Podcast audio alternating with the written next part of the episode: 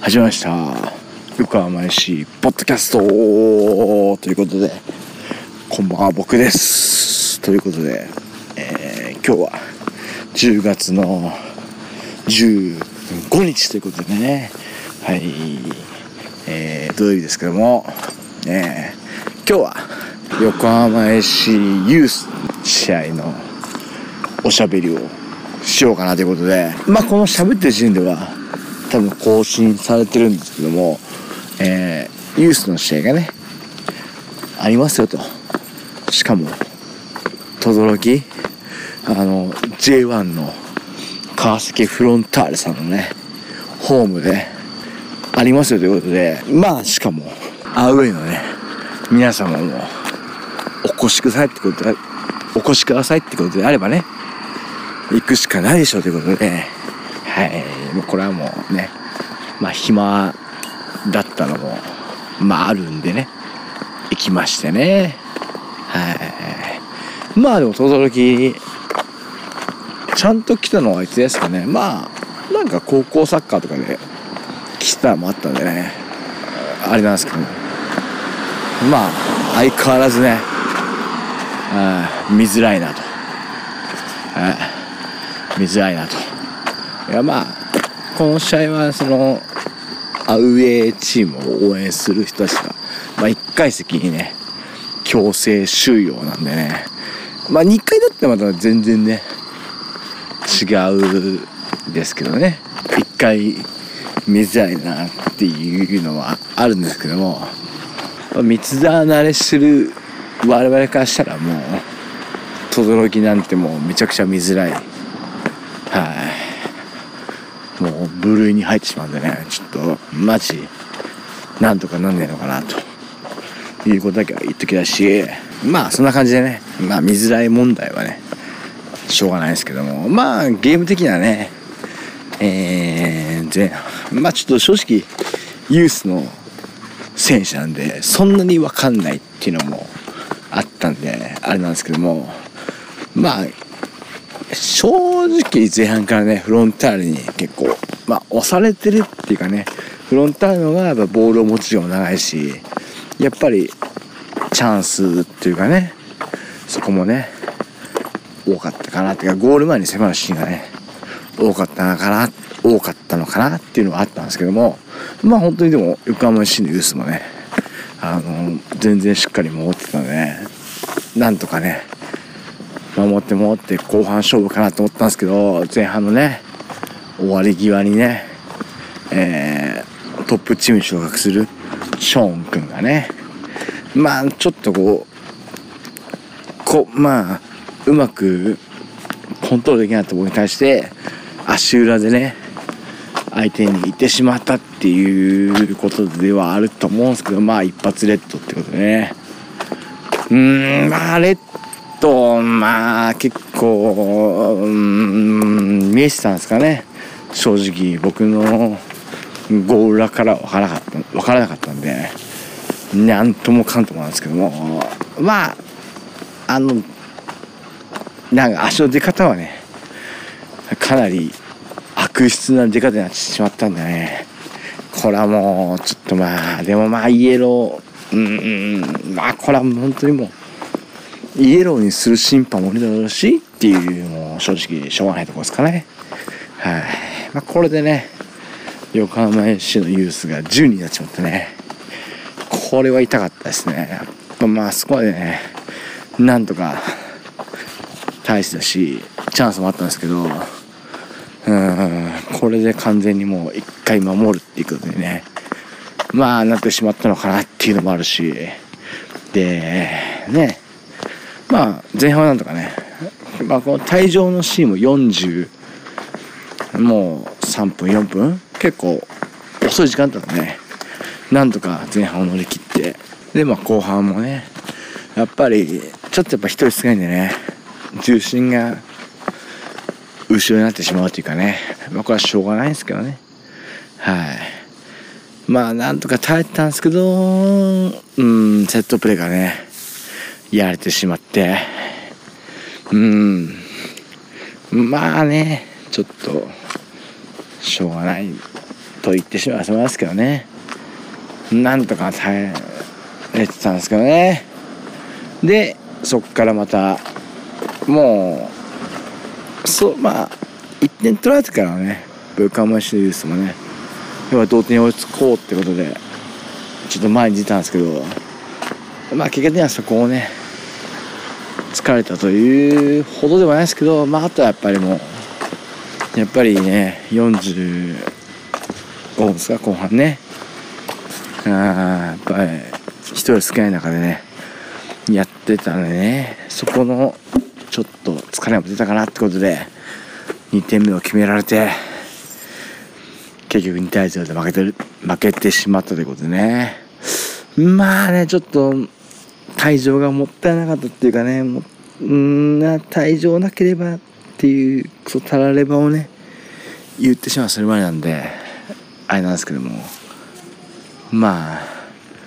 これもサッカーというかね。まあまあうーんしょうがないと切り替えれるほど僕はねちょっとできたサポーターじゃないんであれなんですけども。まあまあね。もうちょっといけたんじゃねえかなって思うけどまあうんなんとも言えないですね。ちょっと難しいですね。ユースの試合は特にね。うんだ結構後半の帰りとかもねうんちょっとやっぱり0-0でそのまま行きたいなっていうのがねあってね。0-0でいけてればっていうのもね。うんだからそここじ開けられこじ開けられてしまったね。フンターレの。うんやっぱさすがプレミアリーグ首位だけありますね。いやなんかあんまりフロンターレとかねめちゃくちゃあの変な話。あの、もっとなんか昔っていうかねあの、まあユースの年代の話ですけどもっとフィジカルでガンガン来るっていうねイメージはあったんですけどまあ全然なんかもう本当に今トップねトップチみたいにねあの止めて蹴るっていうのがいやめちゃくちゃうまかったないですか。うまくなってないですか。いや僕のイメージは本当マジ。もっと止めて蹴るは雑なイメージがあったんですけどめちゃくちゃユースからうまくなってるんでいやまあこれは確かにあのプレミア今のとこ首位の貫禄を見せつけられてね。いやなんか本当にフロンターレのトップチームと試合してる感はねちょっとあったんでね。いやこれ本当にすごいフロンターレはやっぱね時間かけた